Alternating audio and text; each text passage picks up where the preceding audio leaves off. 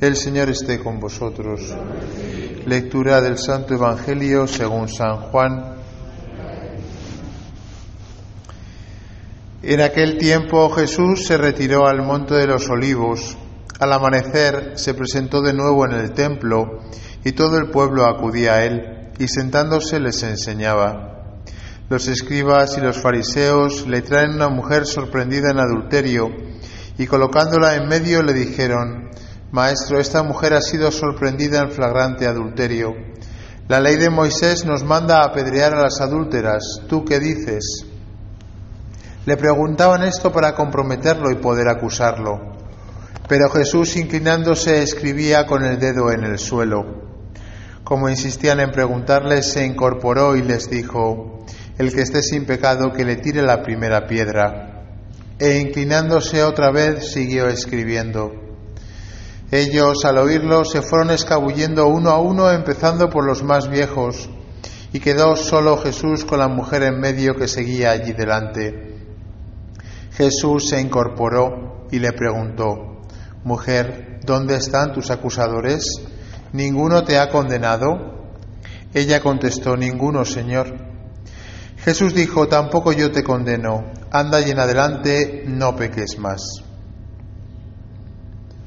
Palabra del Señor.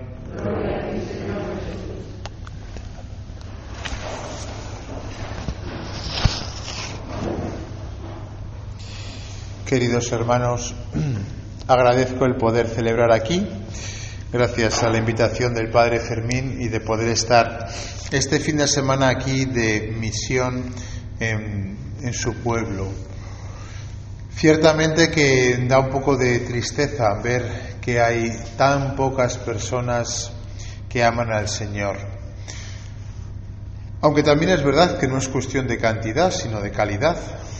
Yo, como les decía ayer a algunos, soy capellán universitario, trabajo en la universidad como capellán desde hace años y la universidad que es un lugar, bueno, pues donde debería de, reinar, ¿no? Lo que la Iglesia creó, porque la las universidades las creó la Iglesia, ¿no? Que es, pues, la promoción de la verdad, ¿no? Y del saber y de la búsqueda eh, de la sabiduría, ¿no? y por tanto, pues, también, ¿no? La inquietud religiosa, por desgracia, por la universidad se ha convertido, pues, en el nido de ideologías, ¿no? Que luego, pues, campan y por desgracia eh, invaden la sociedad. ¿no? Y es verdad que hay veces que nos podemos desanimar al ver la situación ¿no? de una España que, bueno, pues ciertamente cada día es menos cristiana. ¿no? Pero lo cierto es que mm, si nos damos cuenta de cómo ha sido la historia de la Iglesia y si miramos un poquito ¿no? las lecturas de hoy, por ejemplo, ¿no? nos damos cuenta que eh, el seguir al Señor, el seguir a Dios siempre ha sido de pocos. Para empezar, Dios se formó un pueblo, que es el pueblo de Israel, lo dice Él, ¿eh? hoy. Me he formado un pueblo, dice Él, ¿no? Que es un pueblo muy poco conocido. Si pensamos en grandes civilizaciones de la antigüedad, pues pensamos en Roma, pensamos en Alejandro Magno y los griegos, pensamos en, en el pueblo egipcio, por ejemplo, pero si no fuese por Jesucristo, el pueblo de Israel hubiese sido un pueblo insignificante. Y lo curioso es que el pueblo de Israel lo elige el Señor, es Él el que lo elige.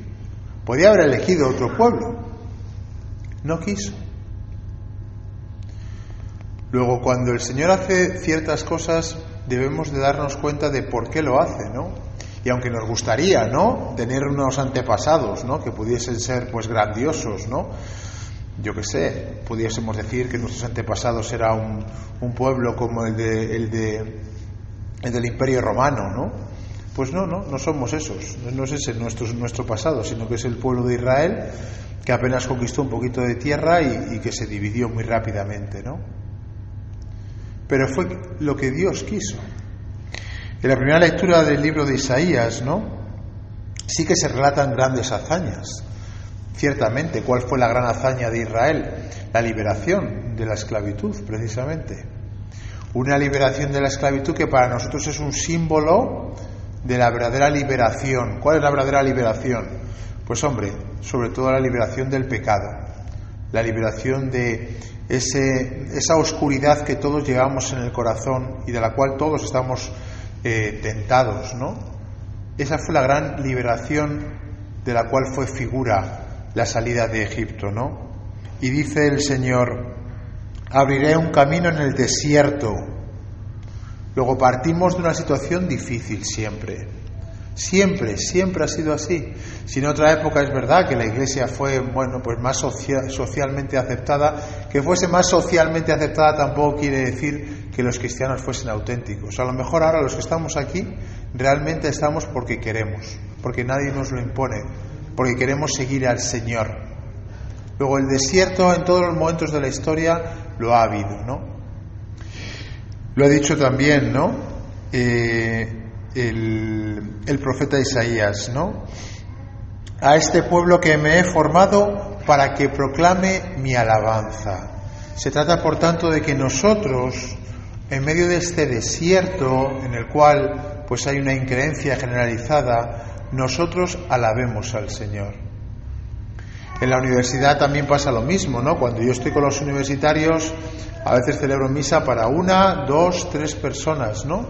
Y dices, qué pena que haya pues, tan pocas personas. Pero por otra parte uno dice, oye, aquí hay dos, tres profesores, alumnos, que en nombre de toda la comunidad están haciendo lo más grande que pueda haber, que es asistir y celebrar la Santa Misa, ¿no? En mitad del lugar de trabajo, de estudio, donde se condenan las almas, ¿no?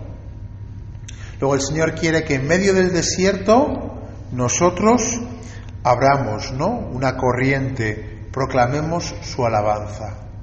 Por eso también es muy bonita la segunda lectura que hemos leído de San Pablo. San Pablo, eh, él lo ha dado todo por Cristo. Él es de esos que siguen al Señor de calidad y no de cantidad. Todo lo considero pérdida comparado con la excelencia, la excelencia del conocimiento de Cristo. Por Él lo perdí todo dice él, y todo lo considero basura con tal de conseguirle a él. Eso es lo que nosotros tenemos que conseguir, ¿no? Que nosotros primero tengamos una plenitud de la vivencia del Señor. Es verdad que hay gente que no viene aquí a la iglesia, pero lo que sí es cierto es que ustedes se relacionan con muchas personas del pueblo. Y son ustedes el único evangelio que van a oír y a leer muchas personas del pueblo. Claro, si nosotros estamos adulterados, si nosotros no tenemos lo que dice San Pablo, ¿no? Ese, ante todo, Dios. Lo que más me importa es conocer al Señor, llevarle dentro de mí, ser testigo de Él. Pues esas personas a las cuales ustedes tienen que evangelizar, no tanto con su palabra, sino con su manera de ser, de actuar, de mirar, de sonreír, de entablar una conversación. Ayer lo decía eh, eh, el padre Fermín, ¿no? Hablando de una persona que no sabía si era cristiano o no, decía, solamente por la manera que tiene de servir las cosas, yo noté que era cristiano. Porque no somos mejores, pero ciertamente que nosotros, si llevamos a Cristo dentro de nosotros, lo hacemos diferente porque Cristo solamente con la mirada encandilaba, ¿no? Como el Evangelio de ayer, que fueron a prenderle los guardias y no pudieron echarle mano por cómo hablaba.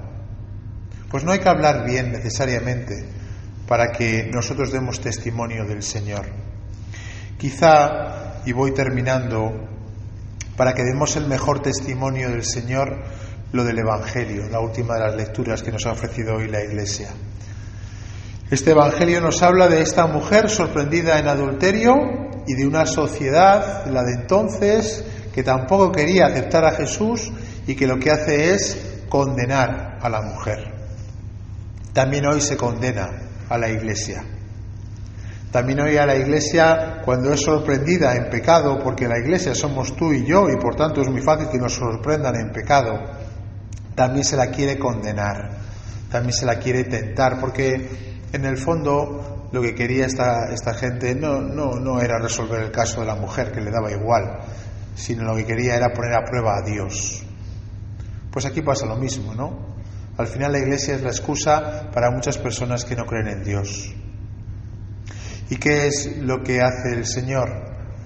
Pues ciertamente reconocer que todos nosotros somos pecadores, que Él ha venido a buscar a los enfermos, que si nosotros formamos parte de la iglesia es porque estamos necesitados. Los que están ahí fuera no vienen a la iglesia porque creen que ellos mismos, sin Dios, pueden resolverse la vida se creen autosuficientes. Pero todos sabemos que la vida es suficientemente complicada para que llegue un momento, antes o después, a veces más tarde, que pronto uno se ponga ante el misterio de la vida y diga, yo no puedo. Hoy nos han abierto una puerta, ¿no? Que es el suicidio, ¿no? La eutanasia como una salida digna, dicen ellos, ¿no? Al sinsentido de la vida.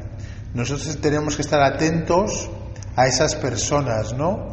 Que se hunden cuando la vida no tiene sentido para ellas, cuando en el fondo llevan el peso de la conciencia, el agobio de los pecados, y nosotros poder indicarles que hay un maestro que les puede perdonar, que hay una iglesia que les puede acoger, porque la iglesia ciertamente pues somos una comunidad de pecadores una comunidad de pecadores, pero que nos sentimos salvados por el Señor, ciertamente.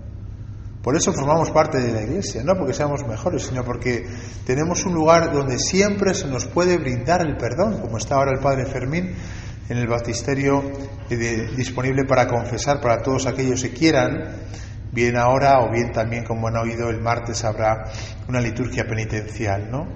Qué suerte tenemos nosotros de poder pertenecer a este pueblo. Ciertamente que a veces nos puede desanimar un poco la situación, ¿no? El vernos tan solos, el ver, bueno, pues que ciertamente al Señor no se le ama, no se le quiere. La respuesta tiene que ser la de la alabanza de la primera lectura, la de darlo todo de la segunda, de la segunda lectura, la de mostrarnos penitentes ¿no? y agradecidos por el perdón del Señor del Evangelio que acabamos de leer. Que las próximas fiestas de Semana Santa nos confirmen ¿no? en, este, en esta gracia que tenemos de seguir al Señor, que nos purifiquen de todo pecado que podamos tener y que podamos ser el consuelo del corazón del Señor. Siempre, siempre, siempre han sido pocos. Lo que importa es que nosotros seamos auténticos. Que el Señor nos lo conceda.